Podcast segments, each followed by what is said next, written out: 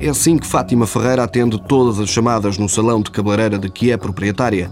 Gosta do que faz, mas lamenta que a profissão lhe retira alguns fins de semana. Só me prendo um bocadinho porque ao sábado, não é? Trabalho todo dia, não, não me posso dedicar à pesca. Só quando tenho campeonato é que eu tenho que fechar o salão para ir à pesca. Se calhar, pronto, gostava mais que fosse só de segunda a sexta, não é? Para ter o fim de semana livre. As conversas no salão versam quase sempre a pesca, até porque o ambiente criado assim o propicia.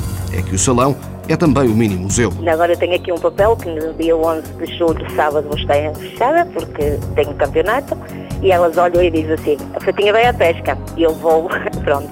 E as pessoas já se habituaram, pronto, tenho clientes já de muitos anos e que e pronto, e ficam contentes e gostam e sim, a pesca domina e seja, as, as, primeiras vezes os clientes vêm não sabem, mas depois quando sabem, até porque eu tenho aqui alguns troféus eh, pendurados, e as pessoas ficam assim aqui, ficam pesca. Eu sim, sou pescadora desportiva. Depois de ter experimentado, a vida de Fátima virou-se ao contrário.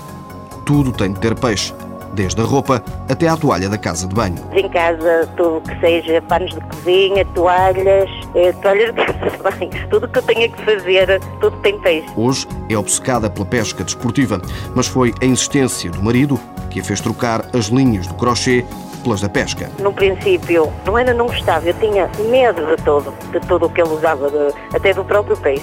Ficava sempre atrás dele, com a minha filha que tinha um aninho e pouco, a fazer crochê. Por mais peixe que apanhe, Fátima nunca se sentiu tentada a comê-lo. Mas há uma explicação. Eu gosto muito de comer peixe, mas comprado na lota. E de mar, de rio, de rio não.